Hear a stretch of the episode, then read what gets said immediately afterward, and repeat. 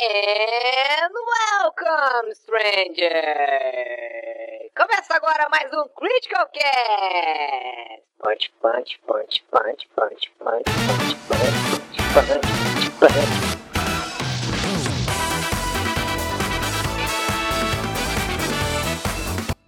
Fala galera, tudo bom com vocês? Aqui é o Eric, essa é a edição número 52 do Critical Cast. Hoje eu estou acompanhado, como sempre, do meu amigo JV. Tudo bom, JV?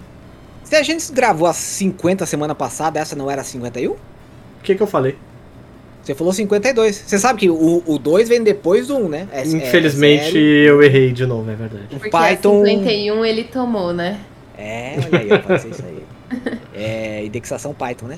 Enfim, é, olá, gente. É a edição 51. Perdão aí pelo lapso do Eric. O tá JV sem tá fazendo cosplay de Zordon aí, só dá pra ver a cabeça dele.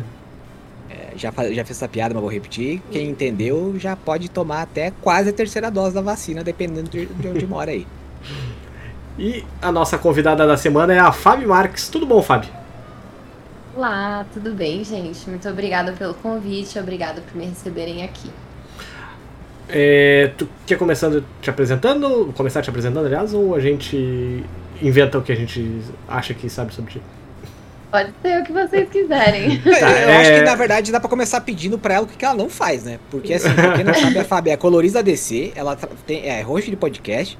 Daqui a pouco ela fala, não, eu também sou dona de pirâmide financeira, tenho uma criptomoeda própria, tenho uma indústria têxtil aqui atrás de casa, faço blusa de veludo. Que é, não é à toa que ela tá sem dormir faz quatro, quatro meses, pelo que ela tava falando aí, né? É impressionante a- o rendimento da, da moça. Ó, o gato passando aqui. é, momento Antônio Gabeira, né? Quem tá assistindo o podcast aí com vídeo tá vendo um rabo de um gato na, na frente da câmera. aí. Oi, E não é o meu. É verdade. É, mas, mas é basicamente, acho que é basicamente isso aí que eu já tava falando, né? É, é colorista É da. DC, host de podcast e, e farol de pirâmide financeira. É, eu sou e pro player de jogo do bicho, né? Peraí, deixa Olha eu tirar aí. o gato. Olha, teoricamente não precisa, viu? Porque é- é- eu, eu acho fofo, mas. Toda vez que, que falam de pro player de jogo do bicho, eu me lembro daquela situação, daquela entrevista do Zeca Pagodinho. Que, que ele fala que aposta toda semana no, no jogo do bicho, aí o cara pergunta, tá, mas você sabe que o jogo do bicho não é legal? E ele, não é legal? Como assim? Não, perguntam pra ele, você apostaria mais no jogo do bicho se ele Ah, fosse lançado?" tá. Aí ele pergunta, é ilegal? E assim acaba a entrevista, né? O melhor de tudo é isso, tipo, ponto. É o, Buruçu É. de Zeca Pagodinho. Eu vou me apresentar direito. Eu Vamos lá, sou lá. a Fabi Marques, eu sou colorista de quadrinhos. Eu não sou colorista exclusiva da DC, eu sou colorista freelancer. E eu já fiz trabalhos para DC Comics, o mais recente foi um Batman, Olha que aí. saiu no mundo inteiro. Ah, vou aproveitar que tá no vídeo e vou mostrar, porque ele tá bem aqui do meu lado. Isso. Olha. Esse aqui. O da Essa aqui é-? Você fez. Nossa, cara, ela trabalhou no The World. Essa eu não sabia. Esse aqui é a versão gringa. É, a Nacional tem uma capa variante que é colorida pelo Marcelo Maiolo e desenhada pelo Pedro Mauro, mas o miolo sou eu que, eu, eu que pintei, né? Sim. É, eu faço um podcast de crimes reais, que chama Mil e Um Crimes. E eu gosto de jogar videogame. Inclusive, eu tava jogando até agora, até dei uma atrasadinha assim, leve, porque eu tava numa missãozinha chata. E, Em qual jogo? e é isso. E twitteira, né? Twitteira.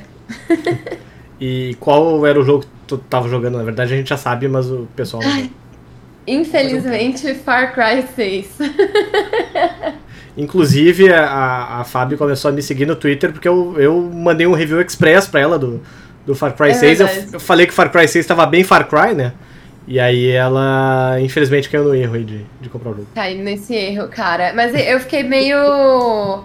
Tipo assim, eu entendo que Far Cry seja mais Far Cry, mas esse jogo especificamente é tudo igual. Todas as missões são iguais, assim. É tipo, você vai, tem uma base pra você invadir, você invade a base próxima. Outra base próxima. Aí tem os checkpoints, aí tem, tipo, interceptação de carga, não sei o quê. Gente, por que, que a Ubisoft ainda não faliu, assim? Eu juro, eu não consigo entender, pelo amor Já de da Deus. Porque eu sou o cara que mais desce o pau na Ubisoft ever aqui. Gente, eu juro, eu nunca mais compro nada da Ubisoft, sabe? Sai fora, mano. E ainda tem gente que fala que jogo de videogame tem que pagar caro mesmo. Eu não até agora, eu tô platinando o jogo só de raiva. Porque. É, gente, assim. Vou militar, tá? Manda ver. Fica À vontade. vontade aí. É, bom, antes de qualquer coisa, os ouvintes aí, gente, eu falo muito, então. Desculpa qualquer coisa já de antemão. Eles estão acostumados comigo. já. Assim que é bom. Pod- Podcast bom é um podcast em que só a visita conversa e a gente fica quieto. Eu, te- eu vou, até, vou até me podar aqui pra não te cortar muito. Vai lá, brilha. Brilha que o espaço é teu. Mas assim, a gente vê, né, a galera falando, principalmente aqueles ANCAP, né, que, tipo, tem na internet aí, reclamando que, tipo. Reclamando não, defendendo empresa, né? Defendendo corporação, falando não, tem que cobrar caro mesmo. Não tem que cobrar caro, não, cara. O Far Cry não vale os 300 reais que eu paguei. E eu acho que 300 reais é muita grana, assim, sabe? É Sim. tipo. Não é barato, não, cara. É. Por exemplo, hoje eu fui comprar o Guardiões da Galáxia e tava 300 conto também. Se eu não tivesse comprado o Far Cry, eu aproveitaria muito mais o Guardião da Galáxia. Olha aí. O, o complicado é que a gente tá vivendo um momento que 300 conto é muito dinheiro e ao mesmo tempo não é nada. Porque assim, ele é um dinheiro que a gente não, não, não poderia estar se dando, talvez, o luxo de investir em um jogo, por exemplo. Às vezes a Exatamente. gente faz pra criar conteúdo, porque a gente também precisa disso, e óbvio, até por um canto de escape, porque hoje em dia, com tanta tragédia que tá acontecendo aí, é melhor isso do que usar crack. Mas o. o é, é um absurdo. Eu lembro que em 2017 eu gastei 300 pila na edição de luxo do Destiny 2. Foi um Uhum. arrependimento. Se fosse hoje, eu teria gasto 700 pila. Então é um É absurdo verdade. ver o quanto valorizou né, o, o preço do, do jogo. E aí é óbvio que o cara vai querer. Pá, manda aí um, um jogo que, Sim. que faça valer a pena, né? E eu, Exatamente. eu não sei vocês, mas eu acho que assim, o jogo, ele não necessariamente ele tem que ser, tipo, ah, gastei 300 reais, tem que gastar 300 horas no jogo. Mas tem que ser horas bem aproveitadas, tipo, Isso. até É, no... Por exemplo, Miles Morales, que é um jogo Sim. curtinho, mas, mano, eu amei o jogo, tipo. Eu terminei ele em dois dias, assim, não consegui parar de jogar. Sim. Quase atrasei o trabalho jogando. É, eu vou, eu... Eu- vou jogar ele pela primeira vez esse final de semana, inclusive. Eu até... Ah, co- é muito Eu bom. nessa. Ah, jogaço. Isso aí. Bom. Eu até comentei no, no meu review agora do Guardiões da Galáxia que eu, eu tô tentando emplacar aí esse, esse bordão, mas que jogo tem que ser que nem parente. Por melhor que seja, uma hora cansa, né? E, e aí, e, e aí, no caso, o Guardiões da Galáxia tem tipo 18, 20 horas mais ou menos.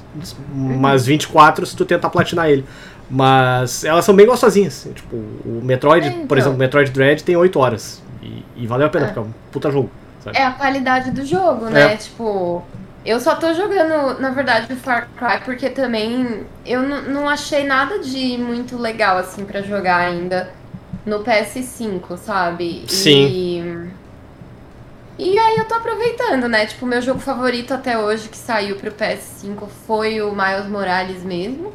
E tô aí é, segurando a emoção pro Horizon, que é o meu jogo favorito, assim, eu, eu gosto muito, eu acho lindo. E eu gosto da mecânica dele, eu acho ele bem bom, Sim. assim. Sai em fevereiro, se eu não me Então, engano, né? É, É, aí e aí tô esperando. também. É. É, mas agora parece que, tipo, um monte de amigo meu que comprou o Guardians of the Galaxy, eles é, falaram que não estavam esperando nada, mas que, tipo, foram é, positivamente surpreendidos. Sim. Então eu tô aí, é, tô confiante e é, tem também o lance do Guardiões da Galáxia ser o meu filme favorito da Marvel, né? Eu Acho nunca que- assisti ele. Eu... Putz, é muito bom. É- É, muito Nossa, bom. cara. Então, o ano... primeiro é sensacional. Ano Sensacional. retrasado, se eu não me engano, eu me prestei. Me, me- Acho que foi quando saiu o Vingadores Ultimato, se eu não me engano. ah, saiu em vídeo pra, pra ver em casa. Eu pensei, tá, agora eu vou, vou ver tudo. Aí eu peguei e vi, tipo. Eu tinha visto, se eu não me engano, todos os filmes até o Vingadores 1. Aí eu meio que tinha cansado de filme de herói e tudo mais, fiquei um tempão sem ver. Aí eu acho que eu vi depois o, o segundo Vingadores lá, o Era de Ultron, se eu não me engano. Vi. Nossa, horroroso. Pois é, retroativamente ele fica melhor porque ele meio que faz a ponte ali pra um monte de coisa importante que vai acontecer, né? Mas Mas a como, visão, né, vem dali. Mas sim, o- como, mas como um o filme é mesmo, ele é meio bosta mesmo. E aí, depois acho que eu vi o, o, o Guerra Civil, vi, o, vi mais uns outros lá, coisa e tal, mas eu acabei pulando o Guardiões da Galáxia, porque eu, sei lá, olhei e pensei, ah. Nossa, é muito bom. Ele é tipo. É um filme que eu também fui ver no cinema quando saiu um. Também não esperava nada e foi tipo Uhum. uma grande surpresa positiva, porque realmente muito bom, assim. Tu chegou a jogar aquele jogo da Telltale do, do Guardiões? Qual? O, tem um jogo da Telltale, aquela que fez o The Walking Dead, sabe? Sei, sei, Eles sei. fizeram um do, do Guardiões da Galáxia, é bem legalzinho também. É melhor do que eu esperava. Olha só, nunca joguei. Eu, eu É. lembro que o, Vai acho que o, o Guardiões da Galáxia também, ele, ele teve esse essa boa recepção de uma certa maneira, porque quase ninguém esperava nada. Praticamente ninguém É. conhecia Guardiões da Galáxia, né? O Sim. próprio cara que inventou o Rocket Raccoon, coitado, que faleceu em 2016, eu acho. Ele acabou morrendo pobre porque o, o- não deu tempo, digamos assim, do personagem valorizar para ele começar a ganhar é, os royalties que ele merecia, digamos assim, né? E aí o, o, o filme traz uma vibe que é mais ou menos isso que o, que o Eric falou. Tipo, ele é um filme que ele não é tão longo, ele tem uma história bem concisa, ele tem um enredo legal e ele, tipo, é cheio de, de coisas que talvez se fosse colocar em qualquer outro filme da Marvel não, não ficaria tão bom, sabe? Então é, ele é muito legal. O 2 é, é questionável, tu pode até dispensar um pouco.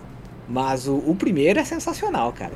Muito o mixtape lá, o começo É. do, do filme é incrível. Eu adoro. Infelizmente, Chris Pratt está canceladíssimo já, né? Porque ele é um palhaço. É... Se, se provou um doente aí. Ai, gente, que loucura, né? Uma pessoa conservadora, né? Nossa, fazendo Eu- um super-herói. É, eu, eu nem. Eu, eu nem tô sabendo direito da treta, porque eu tinha o Chris Pratt pra mim como um cara que eu gostava demais dele. Aí quando eu comecei a ver as últimas, eu falei, ah, não. É o Chris também. Pratt, não, cara. Putz, Eu o também. cara era. Eu adorava ele, assim, desde, mano, desde o Everwood, lá atrás, assim, um seriado que ele fazia mil anos atrás, na época do Pager e do pra quem quer um resumo aí, o Chris Pratt, ele é ANCAP e gosta de caçar animais, basicamente. Exato, Então- é bem bizarro, cara. Eu ele acho basicamente personificou o personagem dele do Jurassic Park, só que sem a parte legal. Porque o, o cara do. Jurassic Park era, era preocupado com o ambiente do, do parque, com o meio ambiente, ele tá pouco se fudendo. Ele quer mais. bad. E ele é casado com a filha do Stallone, né? É? Pois é, Não se fazia ideia disso. Ele é não casado tinha com a separado, filha não? Stallone. Ele, tinha, ele se separou da Anna Ferris, que é tipo Ah, é. uma uma outra Ah, atriz assim que é. eu gosto muito também, mas ele se separou dela. Ana E Ferris fez o Todo Mundo em Pânico e a série Mom, se eu não me engano. Isso. É, não, é verdade, verdade, verdade, verdade. Nossa, é verdade. Ela é o clássico Todo Mundo em Pânico. É muito bom, né? Mas eu, uma Outra coisa série que eu, pra galera do Pager aí, hein? Uma coisa que eu tava pensando aqui sobre esse jogo do Guardiões da Galáxia, né? É que também teve o do Avengers, que foi uma bosta, né? Sim. Pode falar palavrão aqui? Pode, fica à vontade. deve. É, teve o, o, o Avengers que foi bem ruim, assim, eu nem cheguei a jogar, mas tipo, a galera falou tão mal que eu também desencanei. Mas vocês acham que é uma, uma tendência que os. É, que assim, a Disney, né, já conquistou os quadrinhos, né? O cinema. Sim. E aí agora vai para os jogos. Você acha que vai rolar um follow the money aí? Porque afinal de contas, videogame é uma das indústrias mais lucrativas do planeta. Eu acho que ela tá tentando. Só que É, né? o problema é que a Disney, diferente dos filmes, ela não tem o, ela não tem expertise pra isso. Tipo, É. ela, eles tentaram aí lançar jogos tipo aquele Disney Infinity, que era, não sei se tu, tu conhece ele, mas é, É. o pessoal que não conhece é basicamente assim, são, são jogos que tinha uma base e tal, e tu colocava vários colecionáveis ali, e cada colecionável era um personagem que tu adicionava na história, desbloqueava histórias dentro do jogo e E tudo que mais. o Eric gastou uma Eu- fortuna no Aí que tá, aí que eu tá, olha só, olha só, eu comprei o jogo, cancelei a compra e a, o ponto frio nunca veio buscar. Então eu, na verdade, eu fiquei com o jogo pra mim a Alô, custo Ponto zero. Frio. Acabou Aí- com o O, golpe tá aí, cai quem quer, né? Economizei 350 reais, se eu não me engano, nisso aí. E aí, pra ter uma Hoje em dia ideia. daria do- quase 4 mil reais. Né? É, pra ter uma ideia do jeito que ficou jogado aqui em casa esse jogo, o bonequinho do Luke Skywalker lá e da. Como é que é a moça aquela, a Jedi, aquela Sokatano, se eu não me engano, que, que aparece A também. no-. Isso é. A Ela- Sakatano é a, a Rosário Aprendiz do Dawson. Anakin. Isso. É. É Ela. a melhor personagem de Star Wars. Então, É, é, é, Infelizmente não aparece no filme. tanto ela quanto o Anakin lá vieram de bonequinho, e esses bonequinhos devem estar jogados no meio dos brinquedos da Antonella. Pra, pra tu ver o, o jeito que, que ficou a coisa. Mas esse jogo não deu certo. Eles tentaram, acho que mais um, dois jogos, se eu não me engano, também focado nesse, nesse Disney Infinity, e aí eles meio que acabaram com a divisão de jogos deles. Aí Uma eles. coisa que eu acho que rolou legal, mas não é da. Eu acho que não é da Disney, é o Kingdom Hearts, né? Que. É, mas aí é, é porque. Em parceria com a Square. Aí que tá, aí que tá o pulo do Isso, gato, é. né? Porque aí a, a Disney vendeu os direitos, digamos assim, da propriedade intelectual lá na época do Pager ainda. E aí os caras fizeram um Final Fantasy com os personagens da Disney. Isso. Criaram dois jogos sensacionais, que são os dois primeiros. É, eu, inclusive, o Kingdom Hearts 2, é, pra mim, é um negócio. Eu gosto muito. Gosto É, muito. nossa, é assim um negócio que toca o coração, sabe? Aquelas cenas deles chupando picolé azul no, no relógio eu me, me emocionava. E aí os caras vieram com o 3, que ficou um negócio meio escalafobético, meio esquisito, porque tipo, a gente tava esperando pra terminar e não terminou. Então, Uhum. aí, aí o, o que eu quero dizer com isso? Eu acho que a Fábio tem razão nesse ponto, porque parece que a Disney ela tá tentando assim, ó, bom, vamos pegar o, o Kingdom Hearts, que é um bagulho que a gente já meio que tem uma expertise, já tem uma base, e vamos, ao invés de finalizar o negócio, vamos tentar dar uma, né, aumentar a nossa base ali. E o, o, o- Marvel Avengers eu joguei tudo. Eu só não joguei os DLCs, né, porque É bem qualquer coisa, né? Mas Você não se odeia tanto assim, né? É, é isso também, e, porque assim, o jogo ele só é legal se você tiver amigos jogando, e quase ninguém comprou. Sabe, eu, é, é um negócio que até no Game Pass, agora que ele tá disponível, é, a galera se recusa a baixar o 100GB, que é um negócio pesadão. Sim. E a forma como o jogo se entrega, tipo, ele é legal, ele tem uma mecânica bacana, bacana de combate e tal. Só que ele não, ele não se justifica, ele não se vende. Ele, ele é bem qualquer coisa. É. Então. Era meio por aí. isso também que o pessoal tava esperando, hum, não tava esperando tanto do, do Guardiões da Galáxia, né? Porque eles Exato. a- anunciaram o jogo em cima da hora, tipo, eles anunciaram esse ano ainda. Meteram uns dois trailers que não mostraram muita coisa e aí, olha só, galera, comprem, é, comprem nosso jogo aí. Mas no fim É. das contas, o jogo é bem melhor, bem melhor mesmo do que o Vingadores. E assim, pessoal que gostou até do, do Miles Morales, do Homem-Aranha e tudo mais, provavelmente vai gostar dele, sabe? Porque a É, gente até vê porque ele tem mais a ver com, com os quadrinhos, acho que isso também foi uma Sim, é o que eu ia dizer, tipo, a gente vê muito mais também os personagens interagindo entre si e tudo mais, tipo, é. Tem aquele clima gostosinho do- dos Guardiões mesmo. ah, um implicando Ah, com o outro e tudo mais, sabe?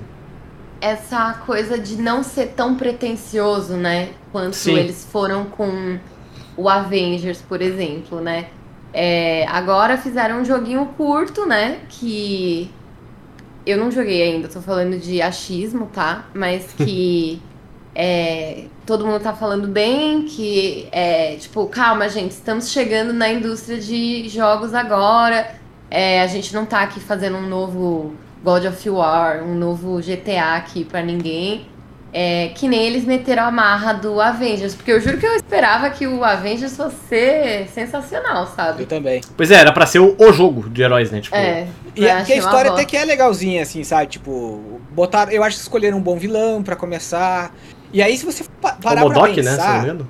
é o Modok. E aí, uma das coisas que eu acho Ele que, vai que é estar legal. nos filmes em breve. É, então, eles pegam. Isso é uma coisa que a Marvel tá sabendo. A Disney tá fazendo, sabendo fazer com a Marvel. Que é pegar. Que é meio que uma. Uma. Esqueci o nome do cara. Olha só que vacilo. O cara que revitalizou o monstro do pântano, que é loucão. O Alan Enfim. Moore? E isso, o Alan Moore, ele- eles fizeram uma alamurização do, do- do- da Marvel, que é pegar as coisas que tava meio esquecido lá no universo, dá uma repaginada e traz como novo. E aí, se Sim. você for analisar o, a- a- o jogo do Avengers, tinha tudo pra dar certo, porque, cara, ele funciona muito como o universo da HQ. Né? Você vai lá e você vai vendendo campanhas serializadas. Então, a gente vai Sim. começar agora o arco do Pantera Negra. Então, vai focar em Wa- Wakanda. Pô, os caras Uhum. tinham um potencial pra fazer isso vender por anos. E aí peidaram na farinha e ficou um jogo bem zerruela, porque a, o- a questão do equipamento não faz sentido, mas tinha que ter pra justificar o fato de ser online e você ficar repetindo as missões. Sim. Então. É a falta de expertise, né, cara? É achar que você só jogar dinheiro num lugar vai nascer um videogame dali, né? Um videogame não, um jogo dali. E não é, É. bem assim, né? Você precisa de pessoas interessadas, você precisa de gente que realmente tá afim de fazer a coisa, né? Sabe Não o que tá de, fazendo, lá, um- principalmente. Oi? Sabe o que tá fazendo, principalmente, né? Exatamente, né? Ah, eu sinto que foi meio. Eles, esse lance deles colocarem o Modok lá como vilão, eu acho que foi também pra tentar dar esse gancho que vai ter nos filmes, né? Que vai aparecer o Modok, que nem ele aparece na cena extra de. de acho que do Endgame, se eu não me engano. Enfim. É, mas não colou, né? Não tava, não tava na hora ainda. Mas vamos Sim. ver, né? Eu, eu vou. Eu acabei de comprar o Guardiões da Galáxia. Até tava falando com o Eric, né? Antes de, de começar a gravação. E aí eu falei assim, ai, será o Guardiões da Galáxia? Aí o pessoal já. Aí já postei no Twitter, todo mundo falou bem. Então eu vou jogar e aí eu volto pra falar o que eu achei. É, Bom. eu, eu, eu tô esperando pra jogar também, mas eu. Eu tô nessa aí já, aproveitando que eu cortei o Eric, coitado. Já vou Não, terminar. não, con- concluia. Concluía. Mas o, o que mais me chamou a atenção, talvez, e eu acho que ah, eu e a Fábio, a gente talvez vá concordar nesse ponto, é o fato de que, pelo que eu tava lendo, dos insiders da indústria dos games, os caras estavam querendo fazer a mesma coisa que eles fizeram com a Avengers com o Guardiões da Galáxia. Só que aí, como eles viram que não tava vendendo, eles pensaram, bom, vamos manter o projeto em sigilo e vamos trocar essa, ne- essa questão do, do, do MMO, assim, vamos tentar tornar uma experiência mais single player, é, porque a história é boa e tal. E aí parece que deu certo, sabe? Tipo, tem alguns ah, sites que estão achando bem mais ou menos, bem meia boca, mas também tem muita gente falando que tipo, é- foi melhor do que esperado.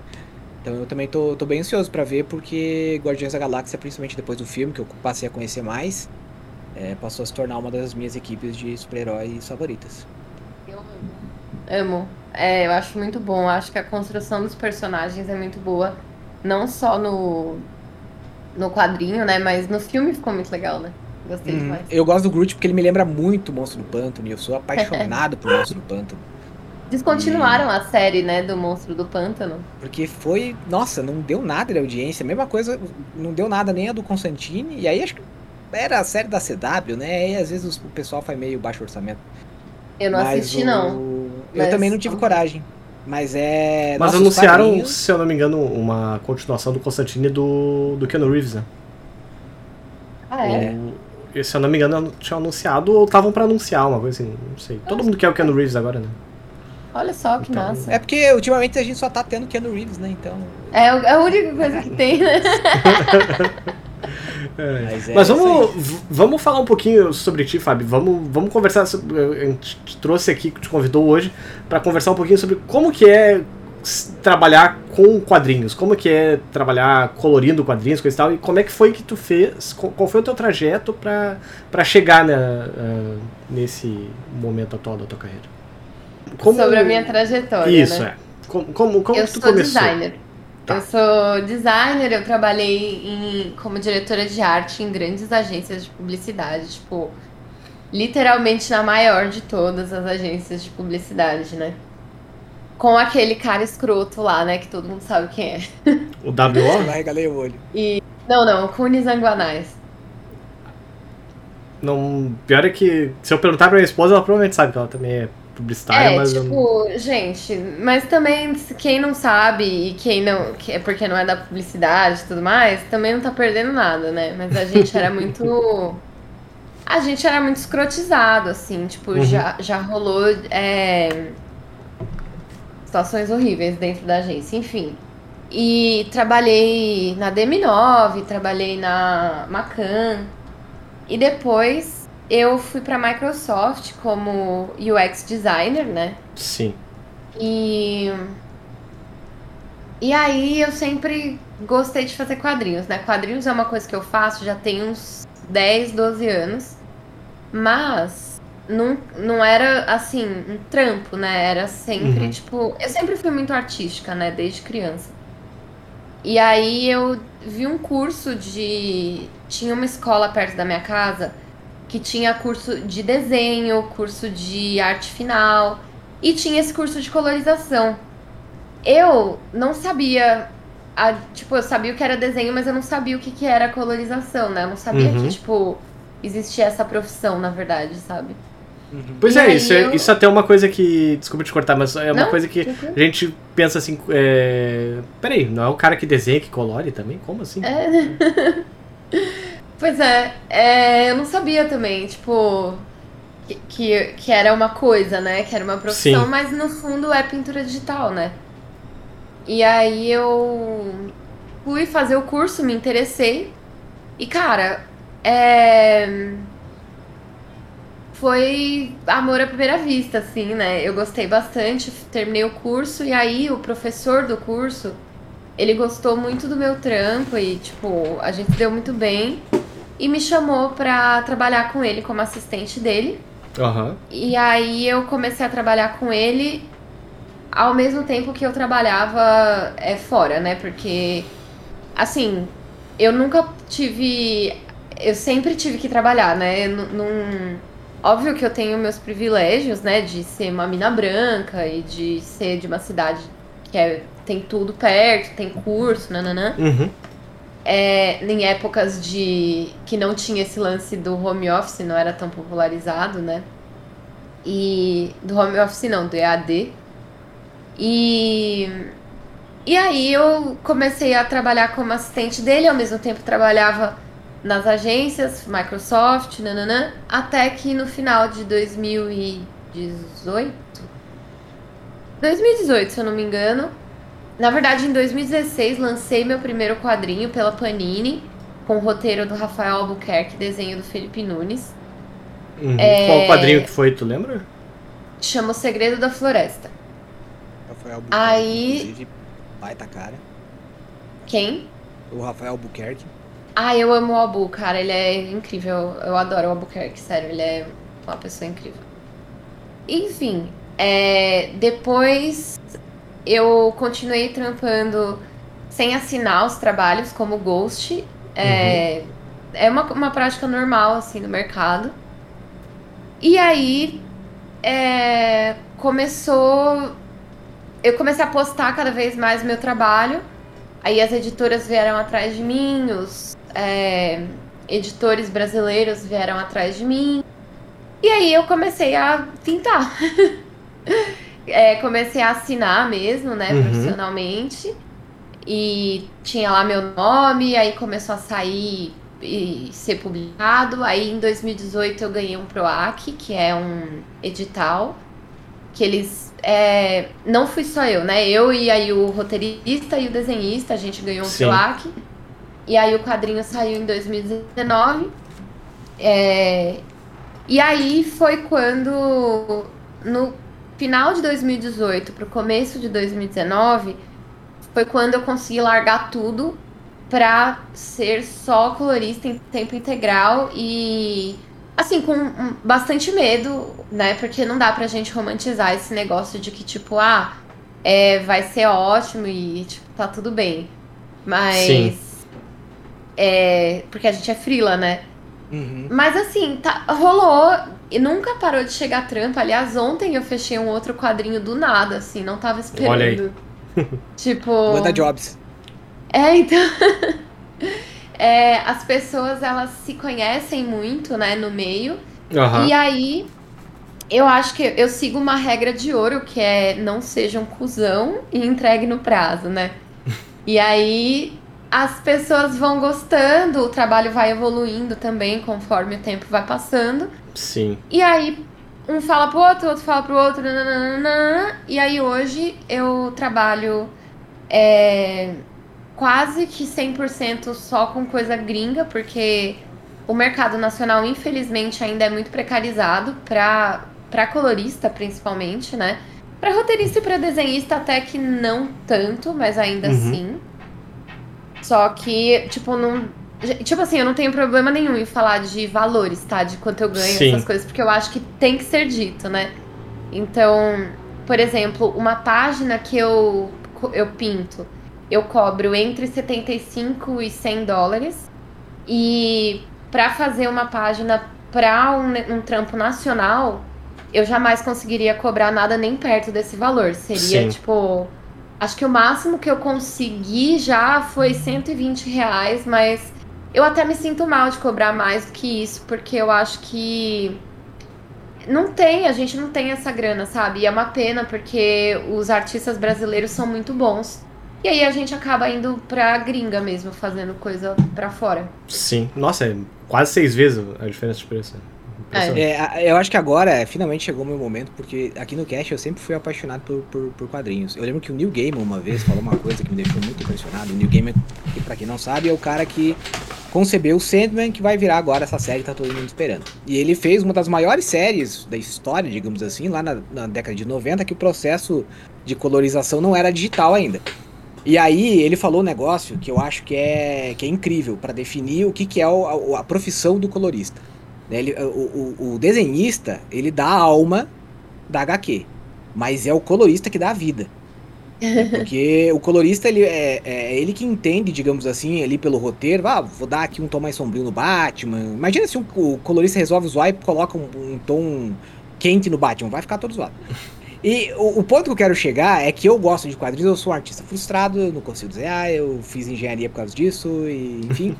Mas é, artes, é, desenhos me, me- marcam muito. E eu acho que eu gosto dos quadrinhos porque algumas. É, é uma mídia incrível que às vezes uma revista inteira, aquele quadrinho lá naquela página dá aquele, né, aquele socão assim, que você fica impressionado. E aí, é, eu queria perguntar pra você que trabalha com isso, é, se você tem alguma cena que você lembra assim, ou que você tenha trabalhado, que te causou um. Nossa, que, que cena incrível. Tipo, pra mim, a cena que eu mais lembro, que me impactou quando eu era criança, foi a morte do Superman, a abertura da, do, da HQ da, da morte do Superman, sabe? Eu queria saber de você, assim, você tem alguma cena ou algumas cenas de algum quadrinho, ou alguma revista, algum herói, enfim, que te marcou assim, que você não vê na cabeça quando, quando você fala, ó, essa cena aqui é foda de- de quadrinho? Posso só responder É. rapidão essa daí antes só que daí eu, deixa, deixa. eu não tenho o que desenvolver, mas eu me lembro da até o JV falou de morte, eu me lembrei da, daquela cena do Batman acho, segurando o Robin quando ele morre, se eu não me engano também. No colo. Também. É isso, é, exatamente. Quando É. o Coringa mata o segundo Robin. O, É Jason isso. Todd. é, o Jason, Jason Todd. Todd, né? Jason É, que depois virou o Capuz Vermelho, que é o vilão do Arkham, Arkham Knight. É isso. Isso é verdade. Agora sim. É, eu vou falar duas coisas. A primeira é sobre o trabalho de colorista que é isso que você é, reproduziu do Neil Gaiman. Eu costumo dizer que o, as cores do quadrinho elas são como se fossem pro quadrinho o que a trilha sonora é para um filme, sabe? Então não pode ser muito Nossa, alto, é não pode ser muito baixo, sabe? Ela, o grande segredo é o storytelling. É você ter uma narrativa concisa e que nem você falou assim: "Ah, mas se você fizer um Batman com cor quente".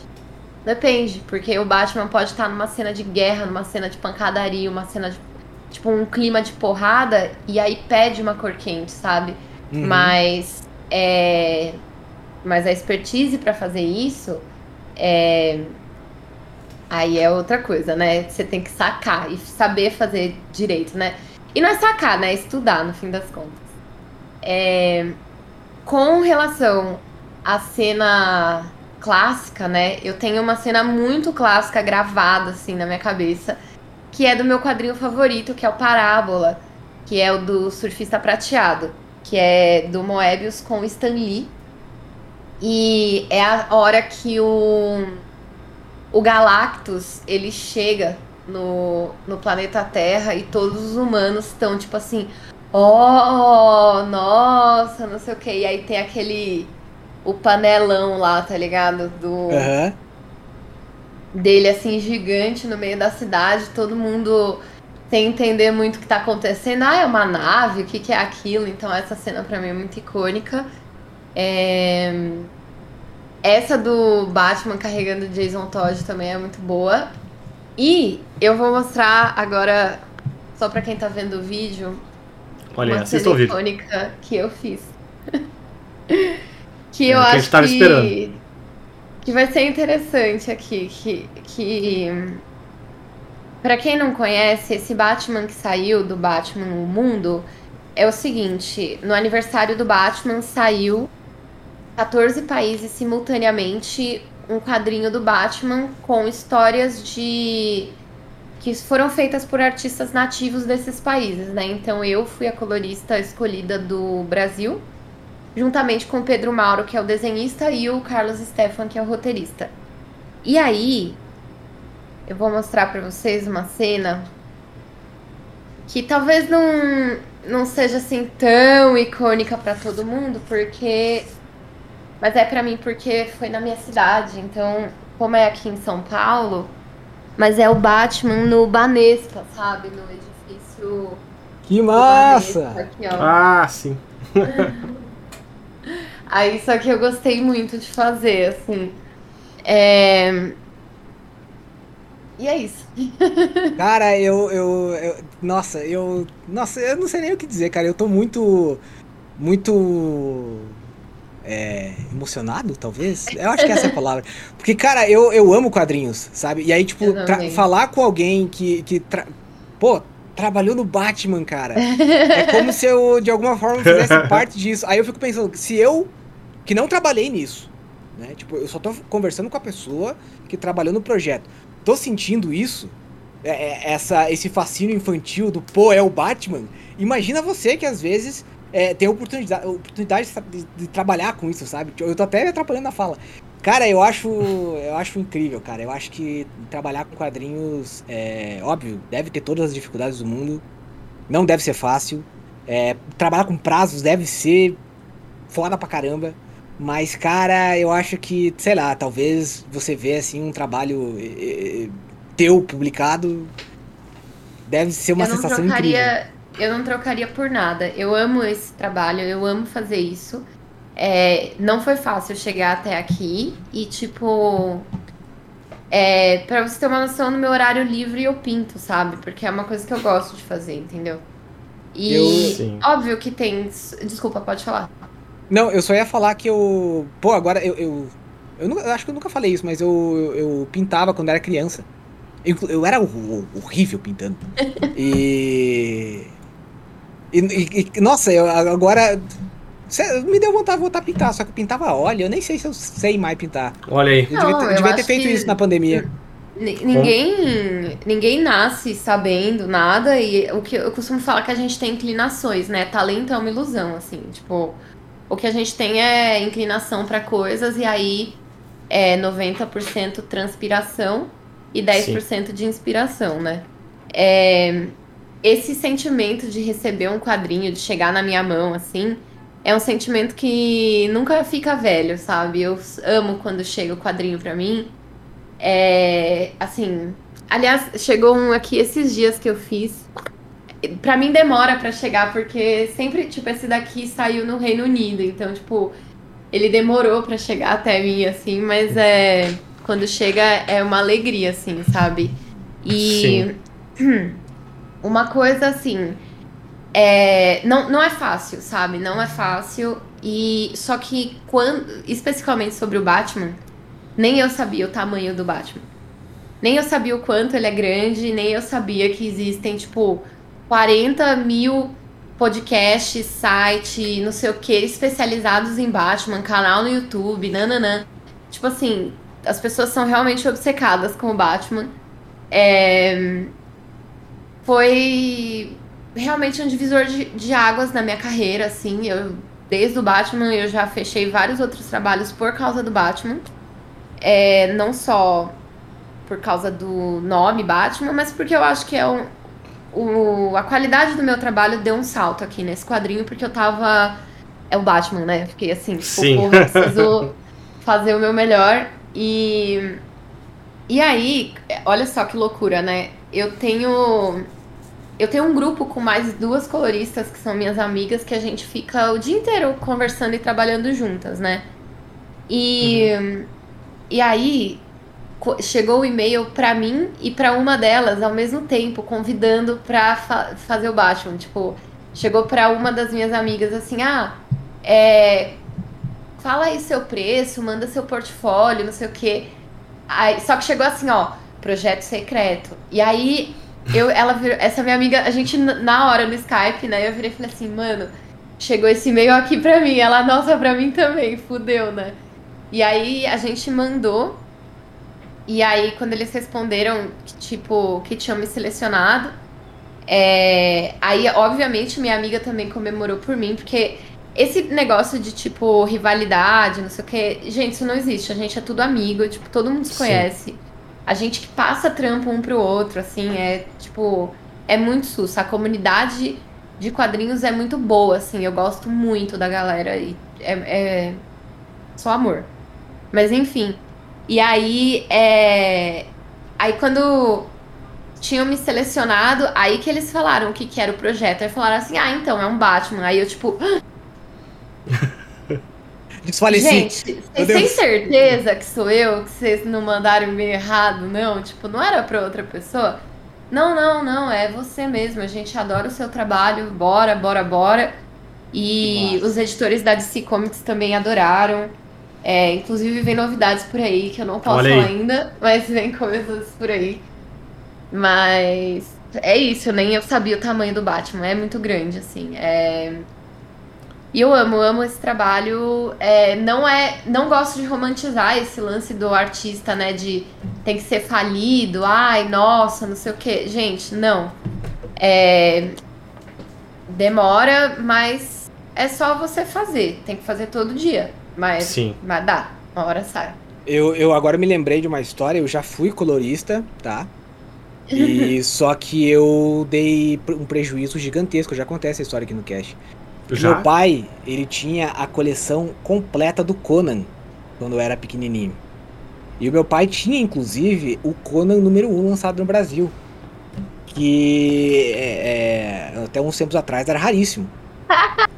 E um belo dia, o meu pai, o Conan, pra quem não sei. sabe, vem que nem o Tex, né? Ele vem tudo. Ele, é só o desenho, não é colorido.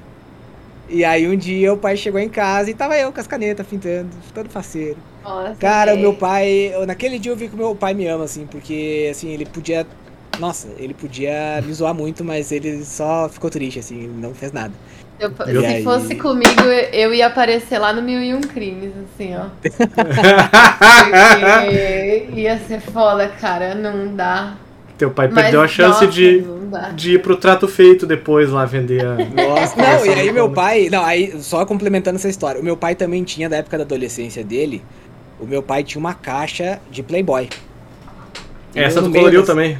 Não. E aí tinha lá no meio também a Playboy da Xuxa. Ele colou, né? Depois- Fez É, não, artesanato, aí- né? E, e lá no meio tinha a Playboy da Xuxa. Aí teve aquela época que a Xuxa pediu, é, conseguiu uma ordem judicial pra tirar as Playboys de circulação, né? E aí uma Playboy da Xuxa tava valendo uma grana. E a gente tava bem apertado na época, assim, ou pelo menos era é o que eu lembro. E a gente morava no interiorzão de Santa Catarina, meu pai chegou correndo em casa e, pô, vou pegar e vou vender essa revista, né? Aí minha mãe já tinha tacado fogo faz tempo, tá ligado? Tipo, literalmente queimou uns 4 mil reais, assim, pegou e jogou no fogão a lenha e foda-se. Isso aqui não entra. E aí foi. Pô, meu pai perdeu dinheiro por minha causa e por causa da minha mãe. E, Olha só. pô, pai, Puta te amo se você estiver ouvindo isso aqui. Você é incrível. Obrigado por existir. Né? E obrigado por não aparecer no Mil e Um Crimes por minha, por minha causa. Sensacional. Fábio, deixa eu te fazer uma pergunta. Quanto tempo mais ou menos leva pra tu fazer uma página? Depende muito do estilo. É, Sim, é, que a resposta fosse começar com depende, mas tipo, em média, assim, tipo, o tipo do Batman, por exemplo, que tu mostrou ali, aquela página ali do, do Banespa ali. Tu, tu Então. lembra mais ou menos quanto tempo tu levou pra fazer ela? muito mais do que eu levaria normalmente, porque eu tava sendo muito mais cuidadosa. Mas Sim. Aquela pressão é, eu acho que umas duas horas e meia, três horas, se for uma página simples. Se for uma página mais complicada, umas quatro horas. aham. Mas, por exemplo, de ontem pra hoje, eu fiz cinco. Sim. E aí eu tava numa maratona nesses últimos quatro dias, fazendo cinco páginas por dia.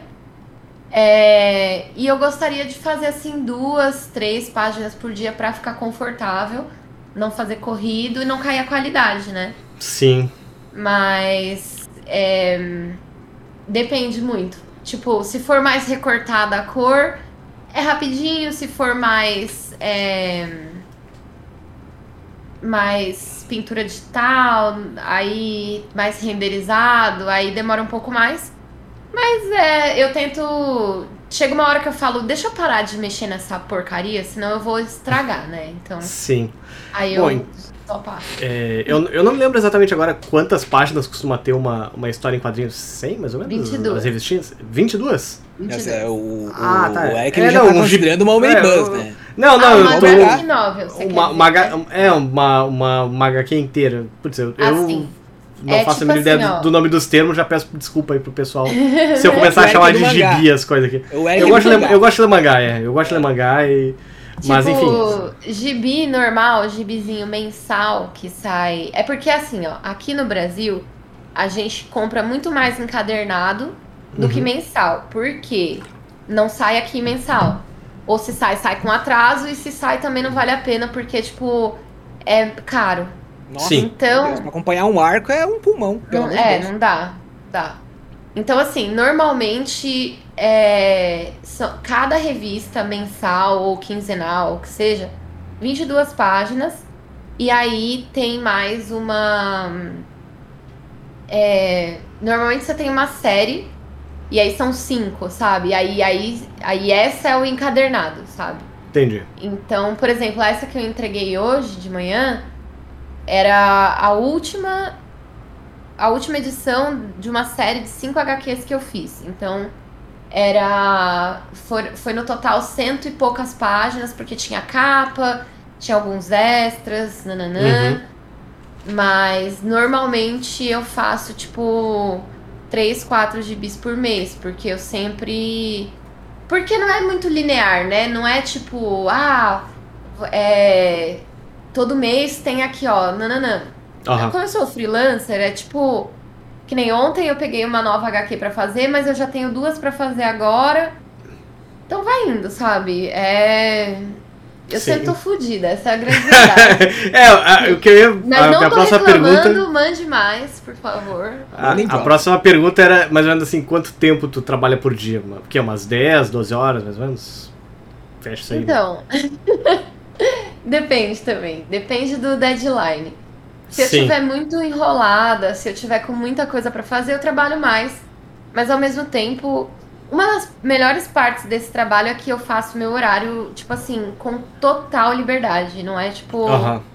É, não tem nenhum tipo de vínculo meu com nenhum empregador. Então, tipo, o lance é, ó, você tem que dia 10 entregar 22 páginas. Como Sim. você vai fazer isso? Problema seu. Desde Tá que você entregue as 22 páginas. E, e, e funciona pra mim, assim, sabe? Então, tipo, por exemplo, hoje eu decidi que eu vou só vadiar. Eu vou, tipo, entreguei o gibi de manhã, eu não vou fazer bosta nenhuma hoje. Eu comi um pastel. E a gente te dando trabalho aí. Não, É. não, não. Isso eu acho diversão. Tá, tá na caixinha da diversão. É, eu vou terminar o diabo do Far Cry. E vou dormir, que é uma parte que eu esqueci de fazer É, também. é que é importante também. Às, às vezes é bom assim fazer entre um dia e o outro, não sei se É. a pessoa sabe. É bom dar uma dormida, né? De vez em quando. Inclusive, inclusive, ontem eu tirei o dia pra isso, né? Eu... Olha que delícia. Não, Que é, é, que- é que aí que tá, tipo, eu tava acho que há duas semanas e meia dormindo menos de seis horas todo dia, né? E, É, eu tô nessa. e eu aí, ontem era 8h45 da noite, eu, falei pra- eu olhei pra Juliana e falei, amor, vou dormir. Aí um minuto depois eu já tava, no- eu já tava dormindo, porque eu, eu tenho. eu, eu, eu costumo dizer, assim, o meu superpoder é dormir sempre que eu quero, em menos de um Nossa, minuto. Que inveja, Então- cara. Isso é um Snorlax, Que- então, Eric. É. É verdade. É, gordo é do um, mioco, né? É, é um. É. Eu, eu falei mais pelo É poder pelo dormir. Pokémon, tá ligado? É, É. você, você É, eu falou uso o que eu- rest ali. Eu te acho lindo, inclusive. Acho E, você uma aí, tipo, pessoa. ontem eu, eu peguei no sono 8h45, acordei duas da manhã que a Antonella acordou, voltei a dormir duas e meia e acordei hoje seis da manhã, então eu tô mais recuperado aí, mas. Nossa, que vida boa, velho. Eu tô tipo. Ó, eu acordei. Quando foi a última vez que eu dormi? Pera. Olha aí. Eu Gente, como que dormi- consegue? Bom, eu não posso falar nada, porque até É dois porque anos é atrás eu dia de fazia a mesma entrega, tá ligado? E aí eu. É, não, é eu porque entendo. Eu fiquei doente esse mês. Eu tive uma intoxicação alimentar. Então eu fiquei uma semana assim sem trabalhar direito, sabe? E aí eu sabia que uma hora ia vir me morder. Ia pagar aí, o preço, entendeu? né? Exatamente. Porque assim, ao mesmo tempo que eu tenho muita liberdade pra trabalhar quando eu quiser, é, não tem atestado médico, tá ligado? Você é ansiosa por Tipo- acaso ou não? Você é de boa, assim, com ansiedade? Eu sou muito, muito, muito ansiosa. Eu sempre acho que eu devia estar fazendo alguma coisa, sabe? Não, é porque eu tô pensando agora, a gente tem sempre essa mania de se colocar no lugar do outro, né? É, é, eu sofri horrores pra terminar o meu mestrado. Aí eu fico pensando, Hum. cara, se eu fosse a Fab, tendo a, a, a minha experiência pessoal, eu lembro que às vezes eu ficava.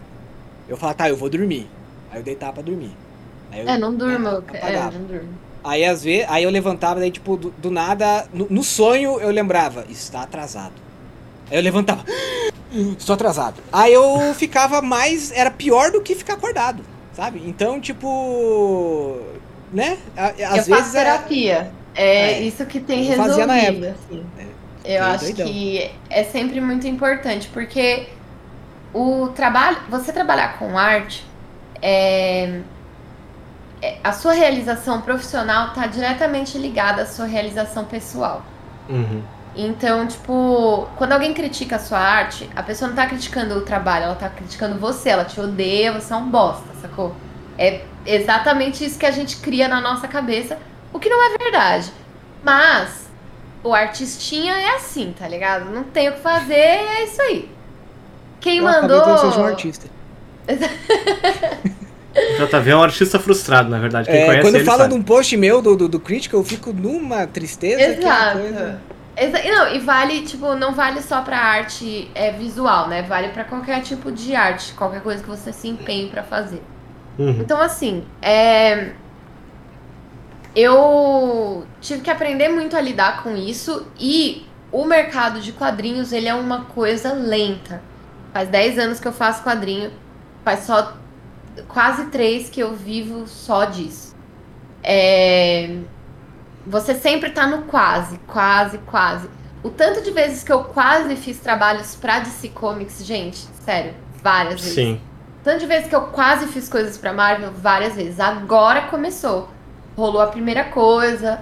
Tem umas. Não posso falar uns negócios aí. Olha aí. Quase. Ela é. Próxima, próxima falar. edição do Vingadores aí é a Dona Fábio, vai. Ai, ai. Então, assim, é, é a gente aprender a gerenciar a expectativa. Não. não eu, e eu já fiz muita cagada, assim, de tipo. Mano, não ter paciência, de encher o saco de outros artistas, tá ligado? Então, eu fui aprendendo dando cabeçada. Além de tudo, que é um mercado majoritariamente masculino. Então, tipo, eu tenho que ser Ah, três com vezes certeza. melhor do que qualquer cara. É, que é sempre É, uma bosta, né? Sempre vai ser assim. Mas eu dei sorte de encontrar pessoas e criadores que sempre me respeitaram e sempre estão fazendo de tudo para transformar esse mercado num lugar mais justo pra- e seguro para as mulheres, né? Então, é uma assim, coisa que tá vindo muito lá de fora também, né?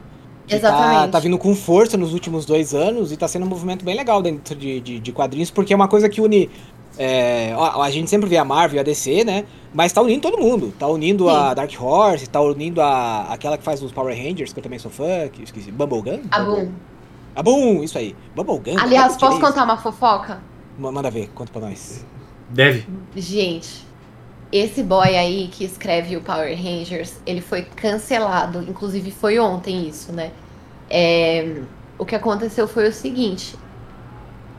Tem a Melissa White, que é uma escritora, né? Ela é roteirista de quadrinhos. E ela falou que em 2018, o Frank Gogol, que é esse cara que escreve Power Rangers atualmente, ele foi racista com ela e disse coisas do tipo, ah, quando eu tô bêbado eu sou racista, sabe? Assim. Falou umas coisas do tipo assim, ah, ninguém. Eu não me sinto atraído por mulher- mulheres negras, tá ligado? Umas paradas assim. Sim. E aí, tipo, ela expôs ele no Twitter e vários criadores se uniram pedindo para que algu- as editoras fizessem algo a respeito, né? E ele publicava um outro quadrinho que chamava Dead End Kids na Source Point Press, que é uma editora menor. E ontem a Source Point Press é, falou que vai deixar o trabalho dele em hiato por enquanto. E. E é isso, cara. E aí, esse foi um exemplo da comunidade se unindo pra, tipo, tirar esse cara. Porque sabe o que, que ele fez? Ele processou ela, cara. Nossa, aí, Processou ela por difamação. Fez um textão no Twitter falando assim, ai, que triste. é, é, porque a gente tem que dar voz pra essas pessoas mesmo. Se eu errei, me desculpa. Aquela desculpa de youtuber, tá ligado? Uhum. Sim. Peço perdão E a aí- quem se ofendeu pelas minhas palavras. Exatamente. E aí, aí. ele agora tá meio que foi totalmente ostracizado, assim, porque, tipo, é, ao invés dele deixar quieto e falar, cara, sei lá, mano, assume, falou, eu era um bosta naquela época e eu melhorei. Sim. Não, ele foi lá e quis processar a mina por é, difamação, tá ligado? Tipo, é muito bizarro, porque aí você atrai um monte de gente é, bosta pros quadrinhos, né? Tipo, você já traz o cara falando assim, ai, mas se isso aconteceu em 2018, por que, que ela só falou agora, tá ligado? Mano, tipo, você não tem que questionar uma mulher quando ela fala isso, tá ligado? Você tem que botar uma Sim. fé nela, porque é por isso que a gente não fala e é por isso que a gente continua sendo abusada. E foi essa a fofoca. Nossa, cara, é. É triste porque, na verdade, o, o- a gente tá vendo que a indústria de quadrinhos tá. Eu nem vou falar do caso do brasileiro lá, porque eu já. Né, É, o- Ah, o Joey Bennett ou É, o, o Joey Bennett o Luciano Cunha? Ah, tá. O Joey Bennett, eu- o, Luciano Cunha eu nem considero muito, porque. Ele nem é gente, né? Eu nem. o Bennett era um cara assim que eu tinha uma, uma admiração pelo, pelo trabalho dele.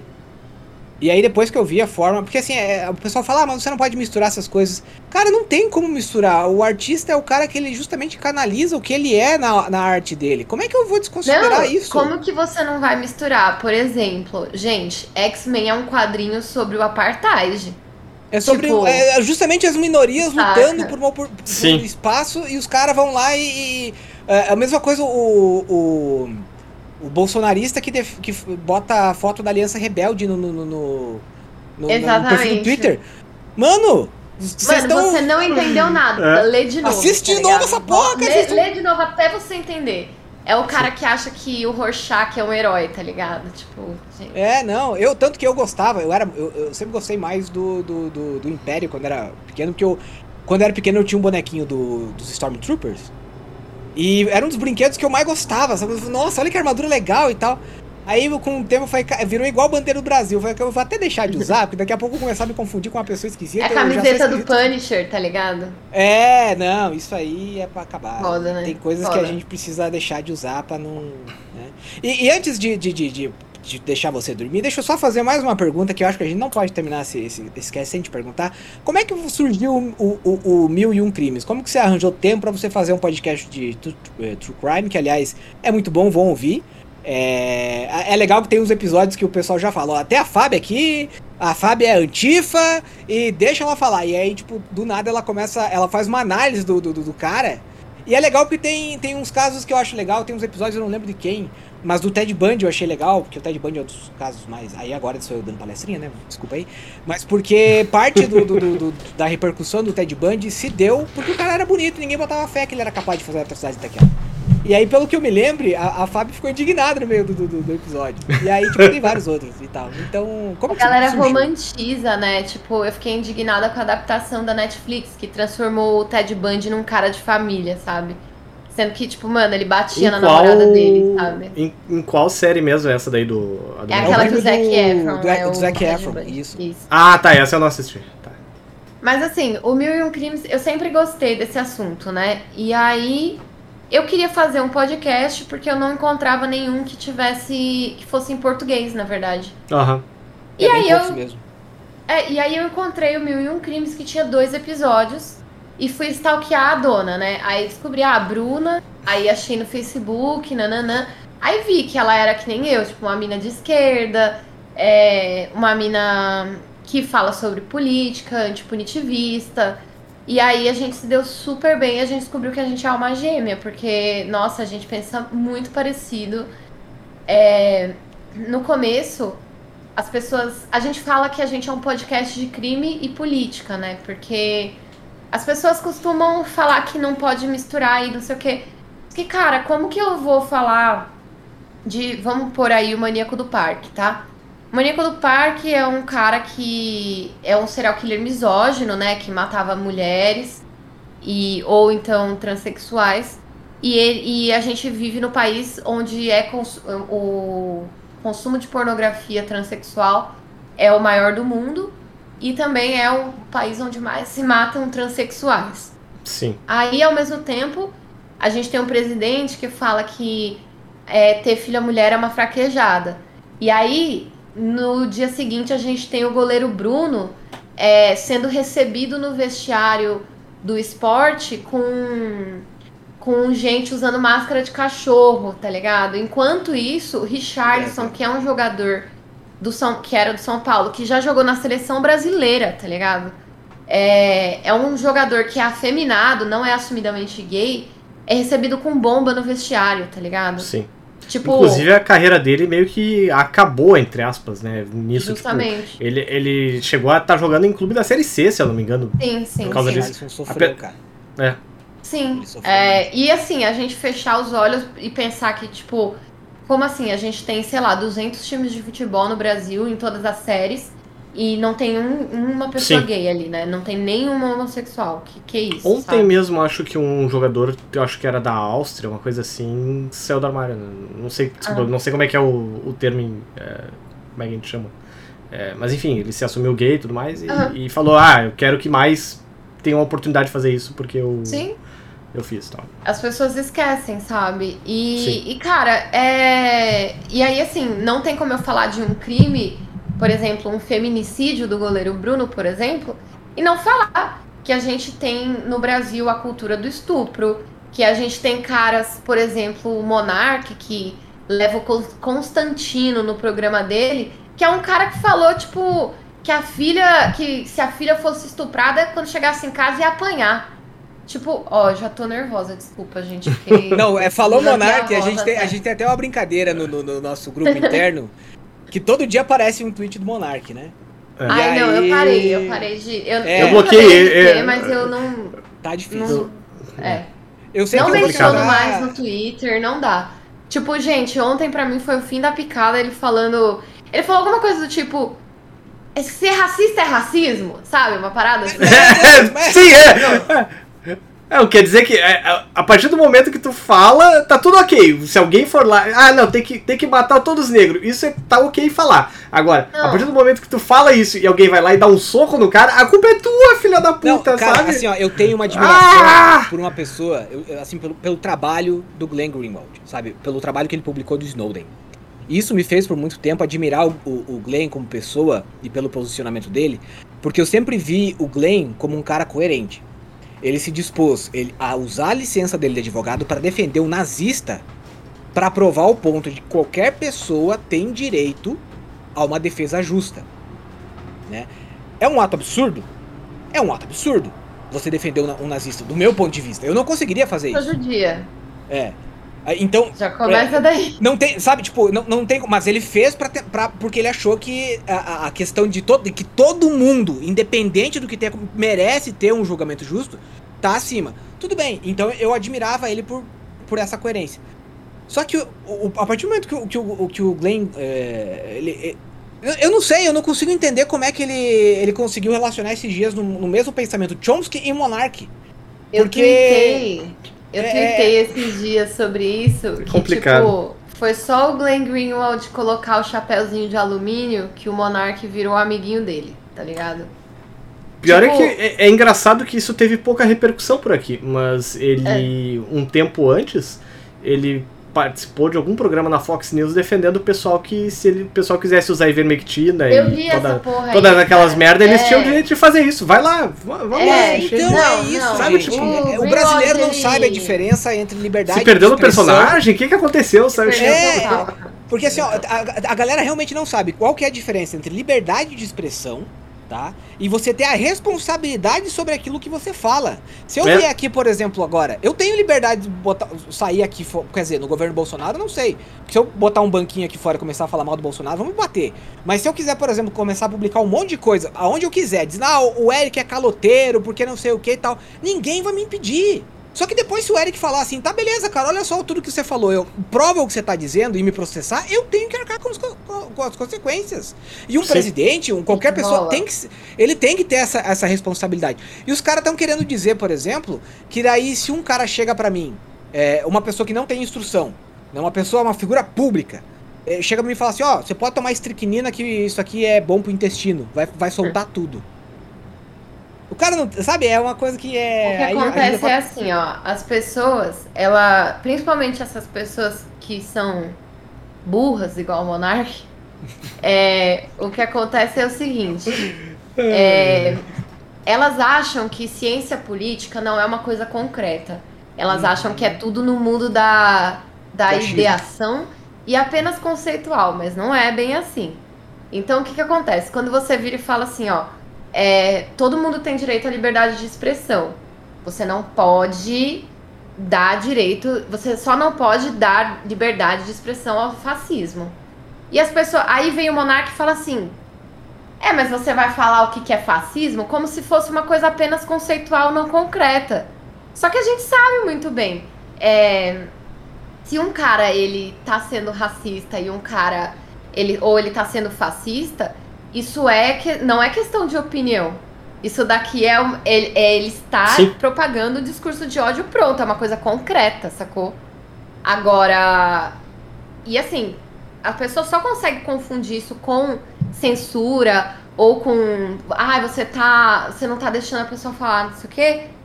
Se a pessoa for muito idiota, tá ligado? Por, e, Ou tipo, mal intencionada, tiver- né? Tá, ou tá ou fazendo idiota ou. ou não tiver conhecimento é, político daquele assunto, sabe? Mas é, é aquilo, é que nem na arte, né? As pessoas acham que, tipo, é, a arte é tudo conceito, acha que, sabe? Por exemplo, eu não vou lá pro médico e falo pra ele o que, que ele tem que fazer, mas um monte de gente fala pro designer o que, que ele tem que fazer, pro artista que, que, ele, que cor que ele tem que usar, entendeu? É. Então, Nossa, enquanto as pessoas não começarem a respeitar ciências políticas como uma- algo concreto, de fato, é, a gente não vai ter. Porque não é questão de opinião, cara. Fascismo não é, não é brincadeira, tá ligado? Por causa do fascismo, a minha avó ficou presa na Varsóvia, tá ligado? Minha avó teve que, tipo. Desculpa, gente, tô ficando nervosa. Manda ver, manda ver, manda ver. É, mas por causa desse tipo de discurso, é, milhões de judeus morreram, tá ligado? Sim. E não só isso, tiveram outros genocídios também. Teve genocídio na Armênia, teve o, genocídio da guerra dos Estados Unidos com o Oriente Médio, que nada mais é do que um, um grande império fascista, tá ligado? E e que é agora isso. tá começando a cair, né? Mas... Nossa, gente, as pessoas, eu vou, esse episódio vai ser o menos escutado do podcast de vocês. Eu, eu acho que Muito- não. muito Eu pelo que- contrário, eu acho que não. Pode ter certeza que é, vai, ter, vai ter muita gente que engana a gente, porque sempre tem alguém me chamando no Twitter também. Eu não sei o Eric, mas a, a galera às vezes me xinga. É, mas esse episódio eu acho. eu- é, a gente por muito Eu, tempo, eu acho engraçado. A gente ficou sem. é, acho que. A gente começou a gravar em 2013, né, Eric? E a gente só começou Uhum. a se posicionar um pouco mais, de forma um pouco mais madura sobre política, sobre o que a gente acreditava, é, depois que o Bolsonaro foi eleito. E é, eu sou cientista. Acho que uh, durante as eleições até a gente chegou a comentar. É, coisa, e assim, é, é interessante pra deixar bem claro que assim, ó, cara, é, é, você tem liberdade de expressão, né, quem sou eu pra ficar regulando, só que se você é, defende algumas coisas que o Bolsonaro fala, eu tenho o direito de te achar um idiota. Então Sim. não me enche o saco, né? É, Eu e acho ainda... que essa altura do campeonato é criminoso, sabe? Passou do. É, ai, nossa. Esse era o ponto que eu ia- que eu ia falar agora. Eu acho Porque que em é Santa criminoso. Catarina tem gente levando isso a sério pra reabrir célula nazista, pra vender artigo nazista em, em armarinho e achar que é normal, Esses que é dias- relíquia. Não, Ah, gente, até pelo amor de gaúcho mesmo fala três músicas do Hitler aí, né, mano? Me sinto atacado. Não se sinta. Nem todo, Não, ó, mas- nem todo gaúcho.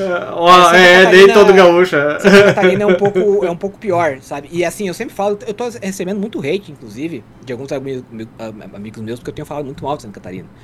Porque eu, nossa, a minha decepção com com o meu estado, onde eu nasci, é muito grande. É complicado. É, tem muita gente boa aqui, tá? Só que infelizmente às vezes parece que eu sinto que é minoria. É, uma coisa que você pode ver é como tem, tá tendo notícias sobre o, o, sul de Santa Catarina. Isso não quer dizer que o sul seja. O sul de Santa Catarina seja um, um lugar horrível. Tem muita gente boa lá, eu conheço muita gente boa de, de, de Santa Catarina. Mas é, é. Ao mesmo tempo é, é bom da gente ver que isso finalmente está sendo noticiado, porque antigamente não era. Né? Violência contra a mulher, é, abuso. Sim. E ao mesmo tempo é preocupante porque a gente vê que a quantidade que está tendo.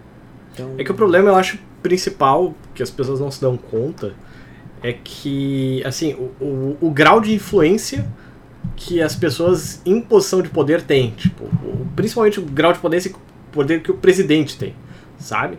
O presidente está lá e ele valida uma quantidade de, de, de comportamentos que até então as pessoas se inibiriam de dizer, sabe? Tipo, ah, é, como é que é? Preferia ter um filho Antes morto a ter um filho viado, né? coisa assim, sabe? Tipo, é. a quantidade de, de, de, homofóbico que saiu do armário por causa disso. Porque o Bolsonaro. É inacreditável, cara.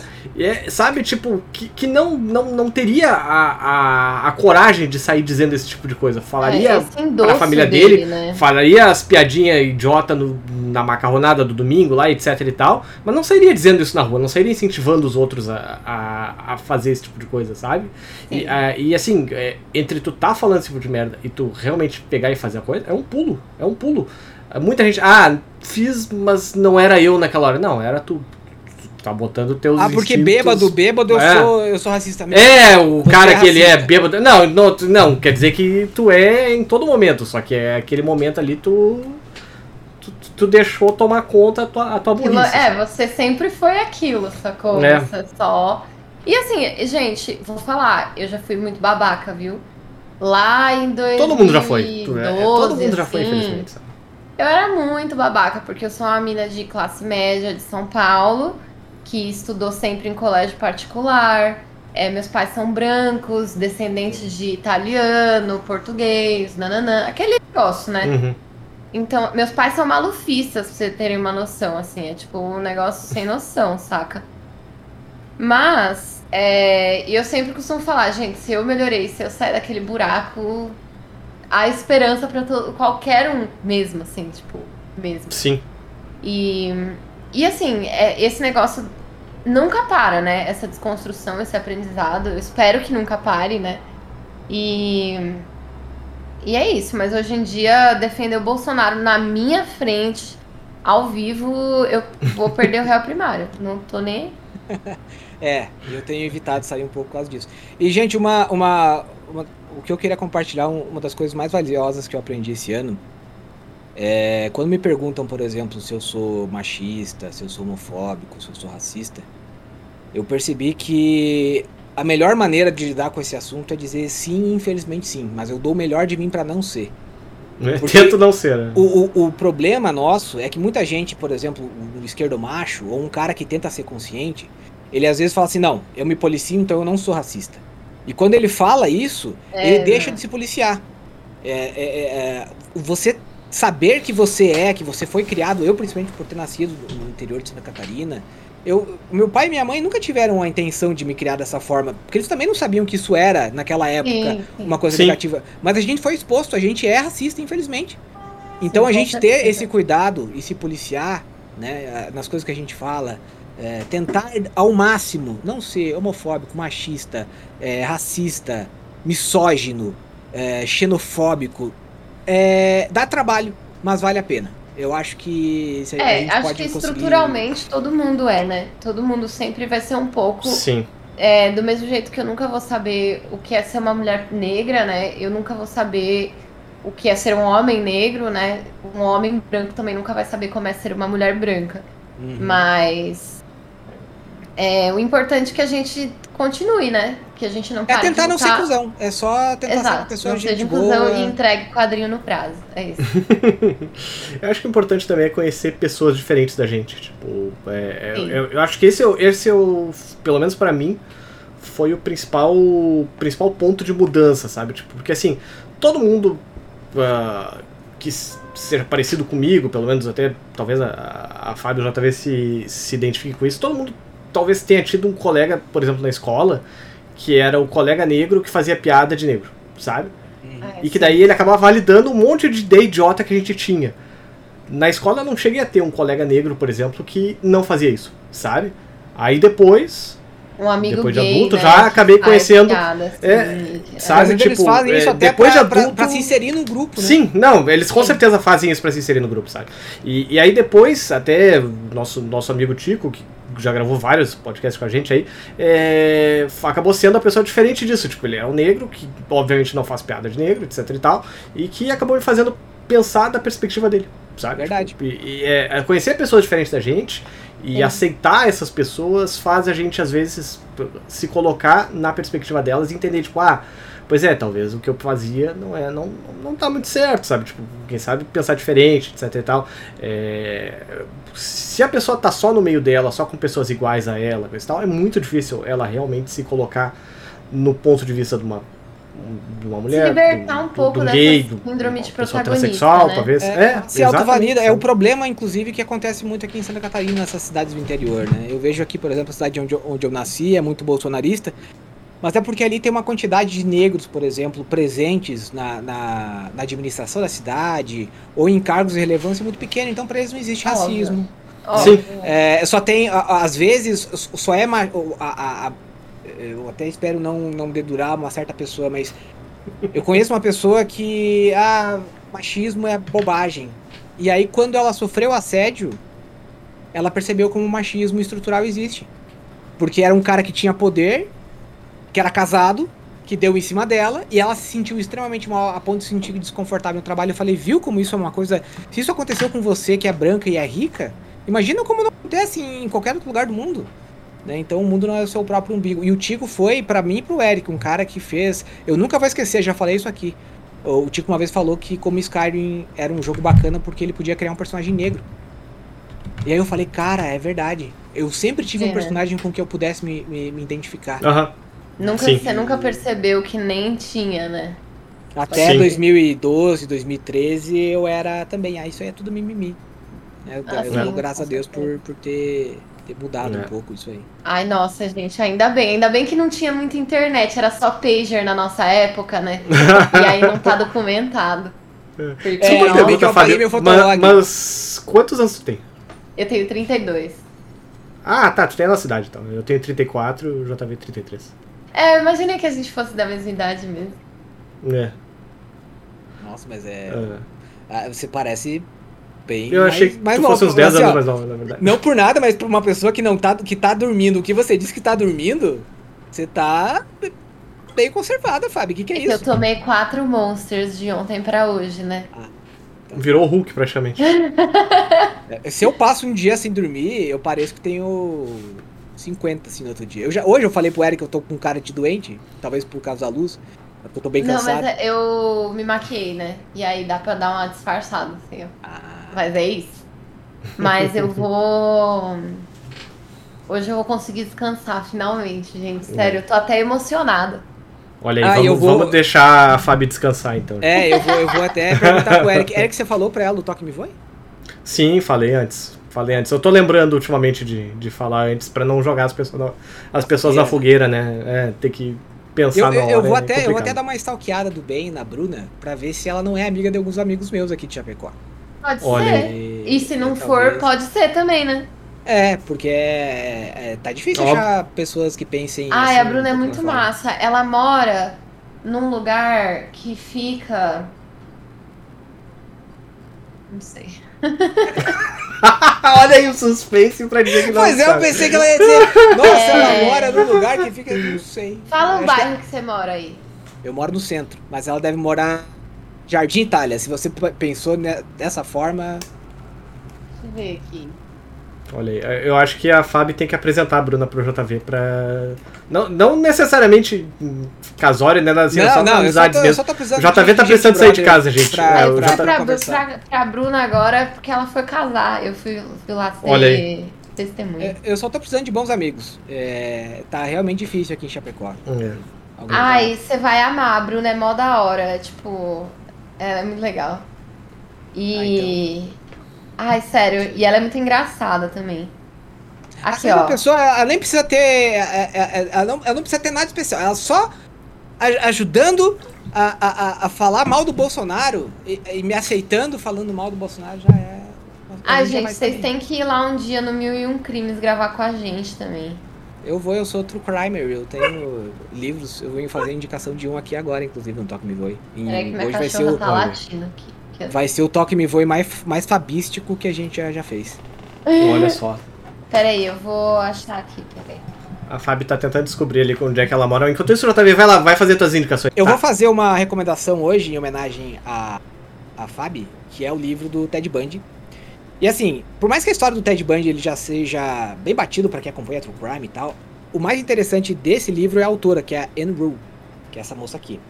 E é foda porque essa história, ela- a, a- história que tá nesse livro aconteceu o seguinte, a Anne Rule, quando ela começou a escrever o que acabou se tornando esse livro, ela não era uma jornalista ainda, ela só, ela só era uma pessoa muito interessada no, no serial killer que tava varrendo os Estados Unidos.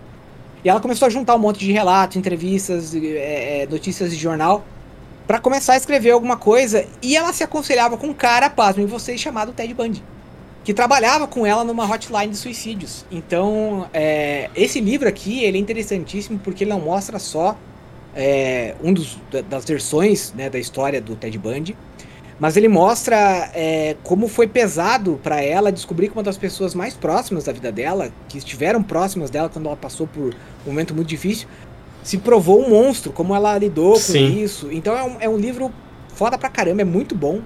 Tá? É, recomendo mesmo, esse daqui é a publicação da, da Dark Side. Tá até cheio de pó aqui, porque eu guardo ele na cabeceira, não coloco na estante.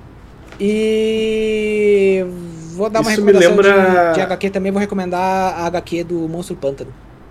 É, é, pode pegar em qualquer época que Monstro do Pântano, apesar de o Alan Moore ser totalmente maluco e meio cuzão, é, é, Monstro do Pântano é uma boa HQ.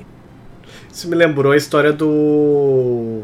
Ah, do, do, do serial killer aqui, do Zodíaco, que descobriram que o cara tinha até um perfil no MDB e que ele ia lá e comentava nos, nos, nos filmes do serial killer. Ah, esse aqui era muito fraquinho. É, mas esse aí o pessoal não sabe se é o Zodíaco mesmo, o pessoal, o pessoal acha. todo ano encontram um zodíaco. Todo ano. É, então, mas esse daí o pessoal tem um pouquinho mais de certeza, digamos assim, mas não é o 100%. Sim. Não, mas eu achei muito engraçado que o cara ia lá e comentava os negócios, tipo, ah, esse aqui, ah, esse aqui, pelo amor de Deus, sabe? Não é grandes coisas. É pra acabar, né, cara? Que fim de carreira. Ai, ai. Fábio, muito obrigado pela tua presença. Enriqueceu demais esse, esse cast. É, tu, Nossa, eu, eu, nem, vou- eu nem falei, mas sabe, foi, foi incrível, cara. Nossa, você. Meu Deus, foi. Eu não sabia que esse episódio. Acho que é meu preferido agora. A gente Ai, militou. gente. A gente falou de quadrinhos, que eu sempre quero falar um monte aqui, nunca dá, porque eu- só eu sou viciado em quadrinhos. A gente falou de jogo. Foi- cara, muito obrigado. Volta sempre que você quiser. é verdade. Você é foda, obrigado. Ah, eu que agradeço, gente. Muito obrigada por vocês terem me chamado. Estão já convidadíssimos para irem lá no Mil e Um Crimes bater um papo com a gente também. E. Ah, Desculpa, minha cachorra latindo. Não tem problema. fica o, tranquila. o Discord corta a maioria dos barulhos. É, eu faço a minha indicação agora, só pra saber? Claro. Pode É, fazer. Beleza, então, ó, gente, eu vou indicar um quadrinho que é o Lara Jean Vive Terminando Comigo. Gente, é muito bom esse quadrinho aqui, ó. Ele nem, nem é colorido, pra vocês terem uma noção. Ele só tem um tomzinho de rosa aqui, meio monocromático. Uhum. Mas é pra quem não é muito chegado em super-herói, nananã, esse daqui é mais amigável. É, Pra Aham. quem é chegado em super-herói, recomendo o meu Batman, que é Batman O Mundo. Você compra na Amazon ou na Panini. E.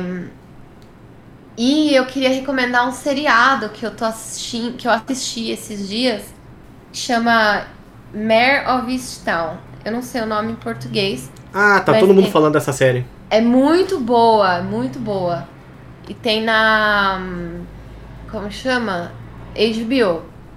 E também tem um outro seriado que é com o. o- Como chama aquele ator que faz o Hulk nos Vingadores? Mark Ruffalo.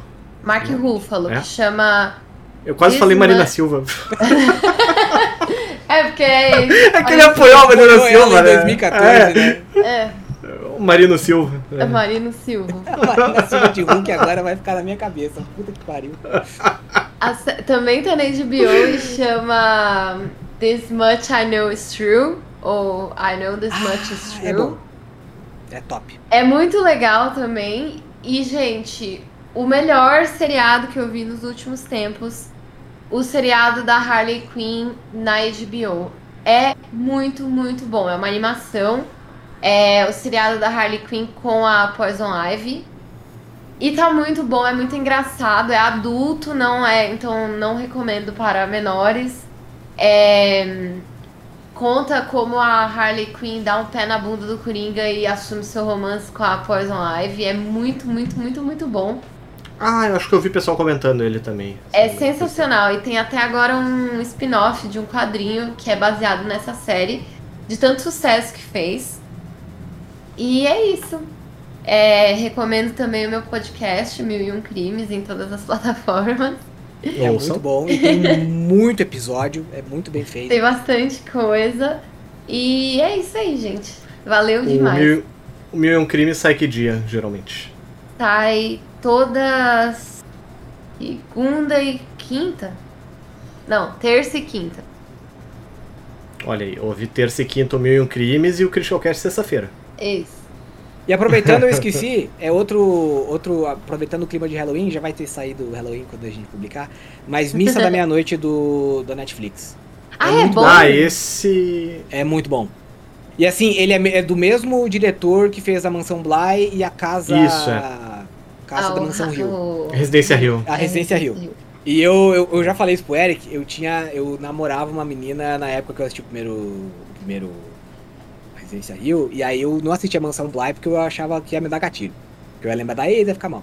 Aí eu assisti a, a, a Missa da Meia-Noite, e, a- e cara, ele tem a mesma vibe, só que ele é Oi. muito. Ele não, não, ele não Aham. tem jumpscare. Terminando. E ele é. Ele é- acho que é até bom. Até bom eu me lembrar pelo seguinte. Ele tem a vibe de um filme B dos anos 80 ou de uma, de uma história em quadrinhos bem dark dos anos 80, só que misturada com toda essa vibe de um, de um seriado atual, assim, sabe? É muito bom, a história é muito, muito legal, a- as discussões, é, que os, as reflexões que eles fazem sobre Deus, sobre a visão católica de Deus, que não tem nada a ver com terror, e aí de repente você vê que, cara, nossa, meu Deus, passou 20 minutos os caras falando isso, eu nem percebi. É muito bom, Eu eu, recomendo. É bom mesmo, é, assim, eu gostei Eu muito. assistir hoje no meu dia de folga. Isso aí, fa faça, faça isso e depois você fala pra nós o que você achou, porque estamos fazendo um, um clubinho pra, pra achar mais seriados assim, nessa vibe. Beleza. Então, olha só. Bom, galera, é, a minha indicação da semana é o jogo do Guardiões da Galáxia. né? Eu- o review dele tá no, tá no canal do YouTube, tá no, tá no Critical também. E quanto à série, não tenho indicação dessa semana pra fazer, porque a gente terminou o, o Made essa semana, e mas eu indiquei semana passada, mas enfim, fica a reindicação aí, Made, muito bom, minissérie. Bom? Muito, muito, muito boa mesmo. Vale a pena. É, Fábio, novamente, muito obrigado por ter aceitado o nosso convite. Tá convidada para aparecer aí de novo quando quiser. Desculpa qualquer coisa, gente. Mas, meu Deus, cara, olha, puxa, nossa, que, que, que, que deleite, É. cara. Nossa, foi um episódio muito massa. Eu gostei muito Isso. também. Foi da hora. Semana que vem a gente volta com mais um Critical Cast. Na verdade, a gente tá gravando hoje na quarta-feira, né? Mas eu. A gente tá. Na verdade, a gente vai adiantar dois, du- duas gravações aí pra não precisar gravar Natal e Ano Novo, né, JV? Então, Eu não sei, você só me chama e eu venho. Você é o que É, chama. ve- exatamente. É. Eu, eu cuido da parte burocrática aí. Eu Mas é sou, isso aí, galera. eu só sou o cara louco que fica falando bobagem pra distrair enquanto você faz a, a mágica acontecer. É isso aí. Bom, galera, é, nós ficamos por aqui então. Muito obrigado a todo mundo que ouviu mais essa edição do Critical Cast. Se você gosta do que nós fazemos, acesse apoia.se barra Critical Hits ou também o pix.criticalhits.com.br se você não, não quer ter compromisso nenhum com a gente. Mas, enfim, é, perguntas em podcast.criticalhits.com.br A gente Uma hora dessas eu ler, vou... Uma hora dessas. É, a última vez a gente, a gente ficou dois anos sem responder é, e-mail nenhum. Mas uma hora dessas eu abro também uma. É sério, a gente ficou, tipo, o último e-mail. O primeiro e-mail, aliás, do, do, do programa de perguntas e respostas que a gente fez foi de 2019. Mas é porque teve um gap, a gente ficou um hiato afastado enquanto eu tinha um meltdown É. psicológico. E aí a gente voltou. né, eu tava terminando mestrado e aí a gente voltou e a gente leu. Aí foi muito bom. É. Até a pergunta era sobre mestrado, se não me engano, do JV. né? É. Não recomendo. É. Mas enfim, é isso aí, galera. Até semana que vem, então, com mais uma edição do Critical Cast. Dessa vez sim o número 52, já que esse foi o 51. Ou esse Tchau, pode ser o 52 também, você que sabe, você É. é ouvinte. Se você mandar pix pra nós, pode ser o episódio 2, se você quiser também. Não, tá, não tamo nem aí. Faz se você quiser, vocês É estão em casa. Que, que que eu. Sabe o que, que é um 120? 120? É um 69 com uma garrafa de 51 enfiado no cu. Meu Deus, cara. Essa eu Olha nunca aí. tinha pensado. Você sabe o que, que é? O, o, o, o Eric tinha um PS4 e aí ele trocou por um, P- um PS5. Sabe qual que é a banda preferida dele? Qual que é o quê? Ah, O nome da banda preferida dele? Não. Trocou de play. Nossa. Meu Tchau, Deus gente. do céu, JV. Obrigado. Depois dessa a gente Vou vai embora. aqui. Tchau, tchau. Olha só. Vocês sabem qual que é o nome da cidade que quer ser um instrumento musical? Itaquaquecetuba. Nossa, tá. Meu Deus. Legal, né? Tchau. Eu vou, eu, vou, eu vou parar a gravação nesse momento aqui agora, porque senão Mas vai que eu tô lembrando sangrar outra. Vai, vai logo que eu tô lembrando de, de outra, hein?